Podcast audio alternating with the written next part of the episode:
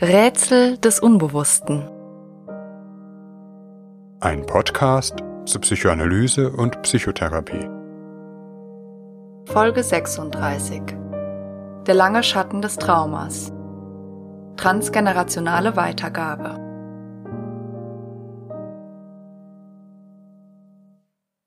Denn ich, der Herr, dein Gott, bin ein eifriger Gott, der der Heimsucht der Väter Missetat an den Kindern bis in das dritte und vierte Glied.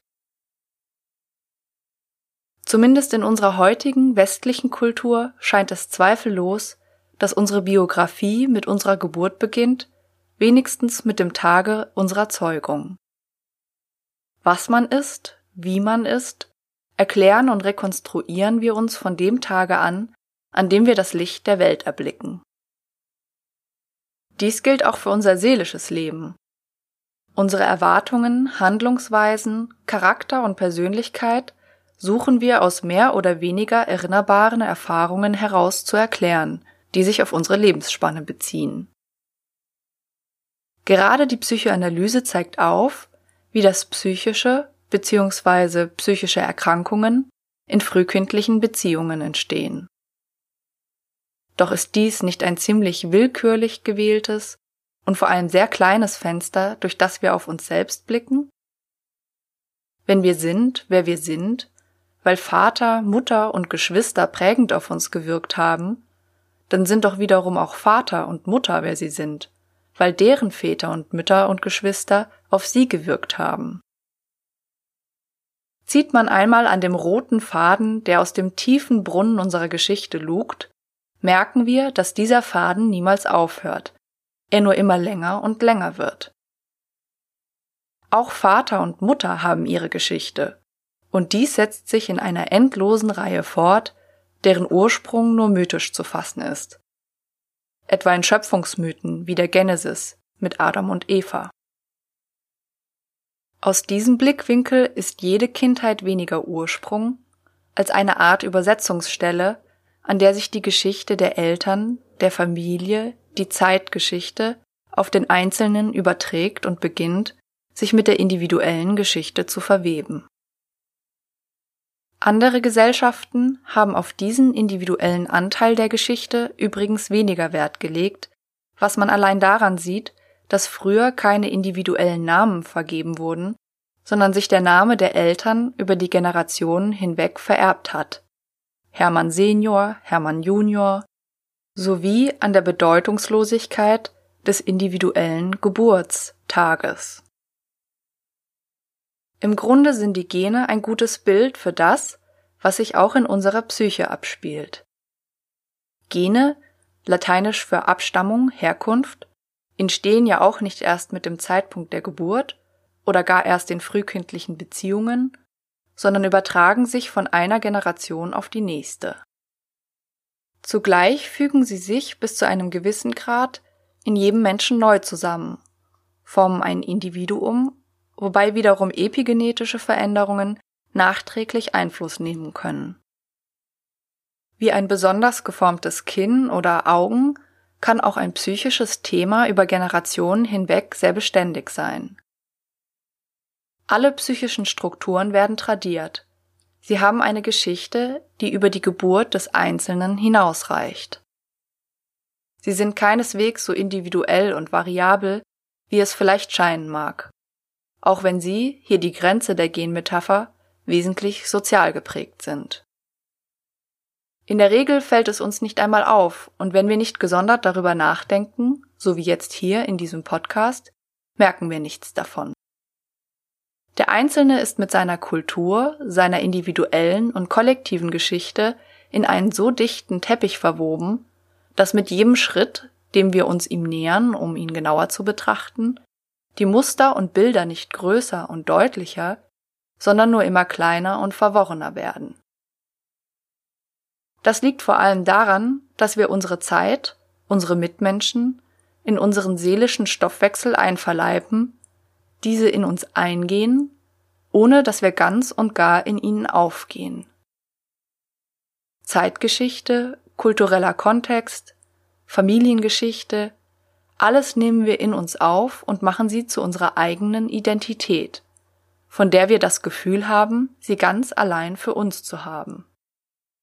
Auch wenn es hier durchaus blinde Passagiere gibt. Zum Beispiel wiederum in Zusammenhang mit unserem Namen, den wir ganz als unseren eigenen empfinden, in dessen Wahl aber durchaus Familiengeschichte mit ihren unbewussten Fantasien und Erwartungen eingewandert ist etwa wenn Eltern ihr Kind nach dem verstorbenen Großvater nennen. Besonders bedeutsam und wohl auch besonders fühlbar werden solche transgenerationalen Prozesse aber, wenn das, was über die Generationen hinweg an psychischer Struktur und Familiengeschichte weitergegeben wird, nicht verdaulich und nicht ohne weiteres in die eigene Identität integrierbar ist. Hier kommen wir nun zu dem langen Schatten, die Traumata auf die Familiengeschichte werfen. Diese sind so markant, dass sie auch über die Generationen hinweg, wenn auch nicht sichtbar, so doch spürbar bleiben.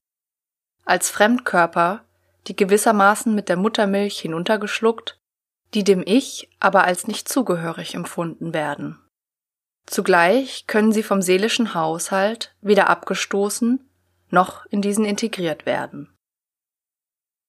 In den beiden vorherigen Folgen haben wir bereits gehört, was es bedeutet, ein Trauma in der Seele zu tragen und welche psychischen Folgen es für den Betroffenen haben kann.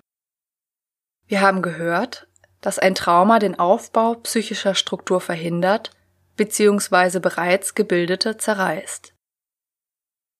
Doch solche seelischen Wunden bleiben nicht immer nur eine Angelegenheit desjenigen, der direkt davon betroffen ist.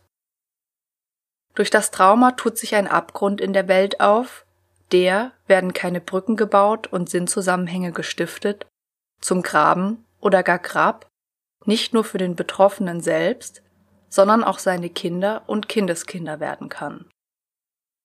Eben dieser Gedanke eines vererbten Fluchs steckt in der häufig zitierten Bibelstelle, in der Gottes Rache den Sünder bis ins dritte oder vierte Glied verfolgt was uns, da wir heutzutage Schuld in der Regel individuell begreifen, erst einmal sehr ungerecht vorkommt, aber durchaus realen Erfahrungen entspricht. Schuld, die sich vererbt? Traumata, die von Generation zu Generation weitergegeben werden? Inzwischen belegen nicht nur die Bibel, sondern auch zahlreiche empirische Studien, hier ist allen voran die Bindungsforschung zu nennen, dass ein Trauma von der einen auf die nächste Generation übertragen werden kann, und zwar insbesondere dann, wenn es von den Betroffenen nicht verarbeitet und in einen seelischen Sinnzusammenhang integriert wurde. Allgemein kann man zwei verschiedene Weisen unterscheiden, auf die sich die Weitergabe eines Traumas vollzieht. Zum einen, und dies geschieht oft genug, indem das Erlittene real wiederholt wird. Man spricht auch von Wiederholungszwang. Das heißt der dämonischen Neigung des Psychischen, gerade das Unverarbeitete oder Traumatische wieder geschehen zu lassen. Es immer wieder zu holen, wovon wir noch in einer anderen Folge hören werden. Ein Großteil der Eltern, die ihre Kinder schlagen, misshandeln, vernachlässigen oder in anderer Weise traumatisieren, sind in einer ähnlichen Weise von ihren eigenen Eltern behandelt worden. Oftmals bemächtigt sich ihrer im Umgang mit den eigenen Kindern eben jener gewalttätige, intrusive, ungeduldige oder gefühlskalte Zug, dem sie als Kinder selbst ausgeliefert waren. Auch gegen jeden Willen und gute Absicht, es mit den eigenen Kindern besser zu machen. Als hätte ein innerer Täter und Tyrann gegen den sie sich ihr Leben lang versucht haben zu wehren, auf diesen Moment gelauert. In den vorherigen Folgen haben wir diesen inneren Tyrann auch das traumatische Introjekt genannt, das durch ein Trauma in die Psyche des Opfers eindringt und dort ein monströses Fortleben führt. Nicht selten erschrecken die missbräuchlichen Eltern, wenn ihnen die Identifikation mit ihren eigenen Eltern bewusst wird Vielleicht fühlen sie sich sogar sehr schuldig und schämen sich für das, was sie getan haben. In der Hoffnung, dass es nun wirklich das letzte Mal war, schieben sie aber häufig das Ereignis beiseite. Der Wiederholungszwang wird diese Hoffnung mit der Zeit mürbe machen, denn ohne therapeutische oder andere stützende Hilfe stehen ihnen oftmals nicht die Mittel zur Verfügung, es mit diesem Tyrann aufzunehmen. Die seriale Wiederholung der Traumatisierung bezeichnet eine transgenerationale Weitergabe von Traumata im weiteren Sinne. Weiter, da sie nahezu alle Formen zumindest innerfamiliärer Gewalt betrifft. Keine Eltern tun ihren Kindern ohne Grund Gewalt an. Fast immer hat dieses Geschehen eine Geschichte, einen langen Schatten, der von der Vergangenheit her auf die Gegenwart fällt. Kinder, die unter dieser Form transgenerationeller Traumatisierungen leiden, können ihr Leben auf eine sehr reale Verletzung zurückführen, nämlich etwa durch die Eltern misshandelt oder vernachlässigt worden zu sein.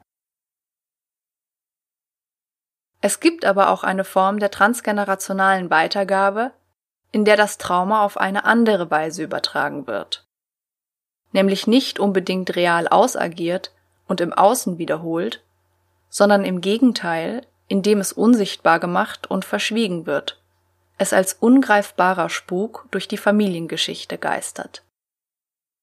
Dies ist insbesondere an den generationellen Nachwirkungen von Kriegstraumatisierungen, etwa im Zweiten Weltkrieg, untersucht worden.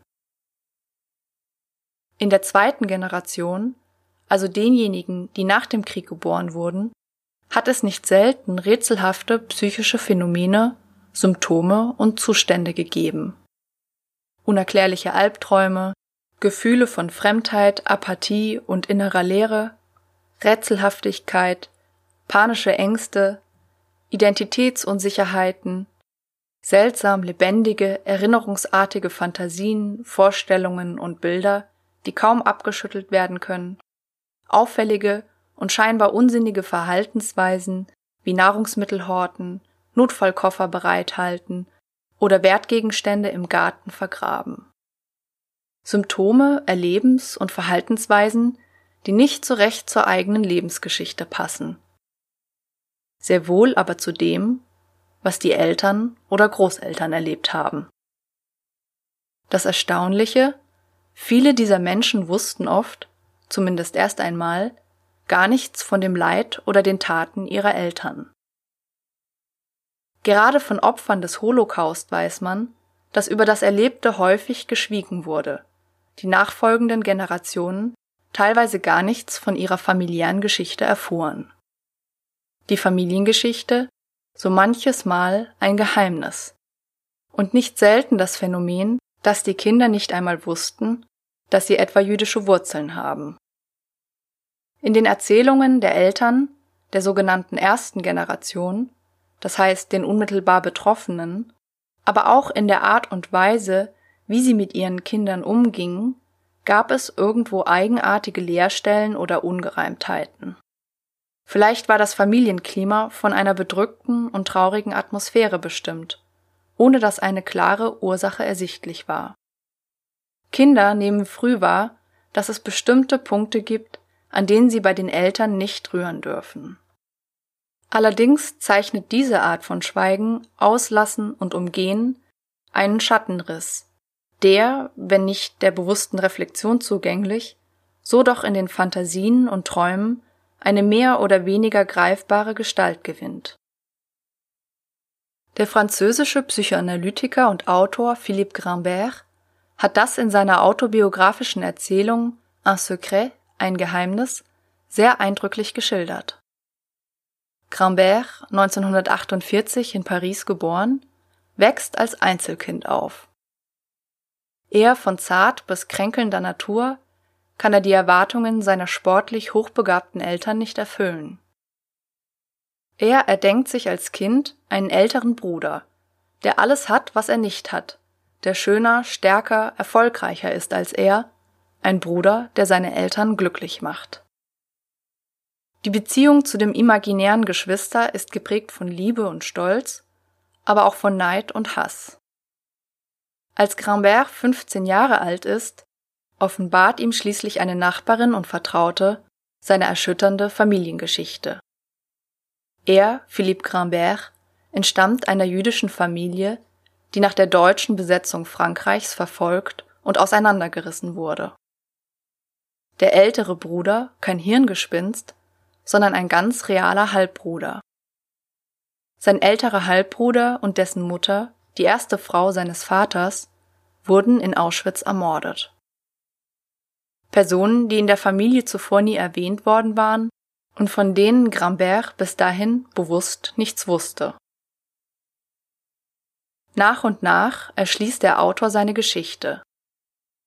Tatsächlich decken sich die inneren Gefühle und Bilder, die Grambert von Kindesbeinen an verfolgt haben, in geradezu unheimlicher Weise mit den traumatischen Szenen und Erlebnissen der vorherigen Generation, obwohl nie darüber gesprochen wurde. Eindrücklich schildert Grambert, wie sich das Trauma als negativ, gerade dadurch, dass es beschwiegen wird, tief in die inneren psychischen Strukturen des Kindes einprägt. Durch Schweigen verschwindet ein Trauma nicht, man kann es eben nicht totschweigen.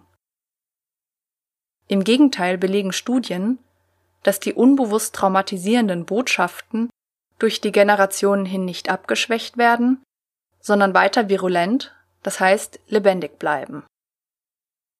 Das traumatische Introjekt bleibt in Fantasien, Träumen und Erleben wirksam, entzieht sich aber der Sprache und somit dem Verstehen. Es wird nur diffuser, ungreifbarer, wird zu einem Schatten oder Untoten, der die Familiengeschichte mit einem unsichtbaren Bann belegt. Und wie bricht man einen Bann? Das Benennen bzw. Erzählen ist vielleicht eine Art des Gegenzaubers. Erst wenn der, dessen Name nicht genannt werden darf, eben gerade doch beim Namen genannt wird, verliert er seinen Schrecken, kann er gestellt und vielleicht sogar erlöst werden. Erzählen ist jedoch nicht gleich Erzählen. Es gibt ein lebendiges, integriertes Erzählen, in dem Gefühl und Sachbezug in Einklang schwingen. Es gibt aber auch eine Art zu sprechen, die mehr verschleiert, als sie offenlegt. So wird beispielsweise eine Anekdote aus dem Krieg zwar erzählt, das wirklich Unsagbare an dem Ganzen aber höchstens indirekt ausgedrückt oder unterschwellig affektiv vermittelt, etwa in Handlungsweisen, Reaktionen oder scheinbarer Affektlosigkeit des Erzählenden oder Aussparungen, Lücken, Brüchen und Stockungen in der Erzählweise und Struktur. Die neuralgischen Punkte in den Erzählungen sind oftmals nur schwer erschließbar, etwa weil der Erzählende sehr konfus spricht oder in so ausschweifenden Details, die die Sache mehr verbergen als erläutern. Bekannt sind schließlich auch die immer gleichen Anekdoten, mit denen Nachfragen mehr beiseite geschoben als wirklich beantwortet werden. Es soll kein Missverständnis entstehen. Diese zerrissene, konfuse oder verschleiernde Art zu erzählen ist nicht unbedingt ein willentlicher Täuschungsakt. Vielmehr entzieht sich die Art zu sprechen dem Erzählenden häufig selbst. Die Erzählform spiegelt eindrücklich einen Teil der inneren Erstarrung, Konfusion oder Zerrissenheit, die das Trauma in der Seele hinterlassen hat. Wichtig bei den Erzählungen ist, nicht nur auf das zu achten, was die Person erzählt, sondern auch, was sie nicht erzählt, aber unausgesprochen mitgesagt wird. Die Art und Weise, wie die Person spricht, zeigt oftmals ein Ringen mit dem Unsagbaren an, oft genug aber auch einen durchaus bewussten Widerwillen, darüber zu sprechen. Viele psychodynamisch orientierte klinische Interviews legen das Augenmerk auf die Erzählweise und Kohärenz des Erzählten. So beispielsweise im AAI, dem Adult Attachment Interview, einem renommierten Interviewverfahren zu Bindungsstilen bei Erwachsenen. Insbesondere bei Personen, die unverarbeitete Traumata in sich tragen, zeigt sich häufiger eine starre, chaotische oder bruchstückhafte Erzählweise, die manchmal sogar ganz abreißt und in einem unergründlichen Schweigen mündet. Schweigen. Eine besondere, wenngleich nicht weniger häufige Form etwas zur Sprache zu bringen. Dies ist eben bereits am Beispiel Philippe Gramberts Erzählung Ein Geheimnis angeklungen. Die Gründe des Schweigens können sehr unterschiedlich sein, wobei zwischen den transgenerationellen Prozessen in Täter- und Opferfamilien zu unterscheiden ist.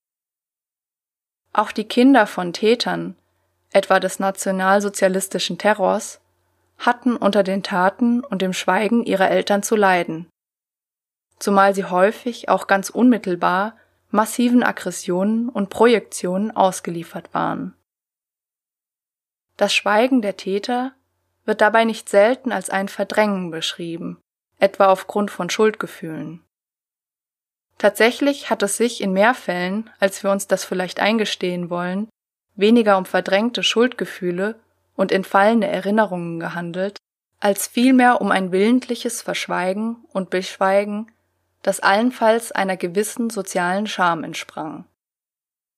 Berühmt sind hier auch die Studien am Frankfurter Institut für Sozialforschung, an dem man Gruppen scheinbar ehemals überzeugter Nazis untersuchte. Im Einzelgespräch mit dem Interviewer hatten diese Personen große Erinnerungslücken stritten antisemitische oder andere Überzeugungen und Gewalttaten ab, beriefen sich auf den Befehlsnotstand oder ähnliches. Interviewte man diese Menschen aber in der Gruppe und merkten sie, dass sie unter Kameraden waren, wandelte sich der Gesprächscharakter und es gab ein zynisch überhebliches Einverständnis bis hin zu einem geteilten Heroismus der eigenen Nazi-Verstrickungen. Von Schuldgefühlen ist in diesen Interviews keine Spur. War es nur notwendig, die Bedingungen der sozialen Beschämung aufzuheben, um diesen Personen die Zunge zu lösen. Schuldgefühle fanden sich viel häufiger auf Seiten der Opfer, etwa in Form der Überlebensschuld oder der paradoxen Schuld, von der wir in Folge 35 gehört haben. Hier zentriert sich das Schweigen um ein Unsagbares, für das keine Worte oder Gefühle gefunden werden kann. Ein Grauen, das zu überwältigend ist, Gefühle von Schuld oder Scham, die zu mächtig sind. Vielleicht auch die Annahme, die eigene Familie durch das Schweigen zu schützen, getreu dem Motto Schlafende Hunde soll man nicht wecken. Nicht zuletzt der Versuch, die Identifikation mit dem Opfersein aufzuheben, und sei es um den Preis, ein Stück der eigenen Identität zu verleugnen. Häufig ist es erst die dritte Generation, also die Enkel, die den Bann des Schweigens brechen und sich an das Thema heranwagen, sicher auch, weil sie einen größeren Abstand dazu haben. Das Erzählen und Aufarbeiten der eigenen Familiengeschichte, gegebenenfalls auch in oder als Teil einer Therapie, gehört zu den wesentlichen Weisen, sich die unbewältigte Geschichte anzueignen und den blinden Fleck in der eigenen Identität aufzuheben, dem Gedanken folgend, was du ererbt von deinem Vater hast, erwirb es, um es zu besitzen. Nicht selten dient das Erzählen auch dazu, dem Verlorenen, das unter dem Bann des Traumas liegt, Gerechtigkeit widerfahren zu lassen. Im Falle Gramberts sich an den verstorbenen Halbbruder und dessen Mutter zu erinnern. Nicht nur für Scheherazade im Märchen der Tausend und eine Nacht, sondern vielleicht überhaupt für die Welt psychischer Bedeutungen gilt, wer erzählt, der überlebt.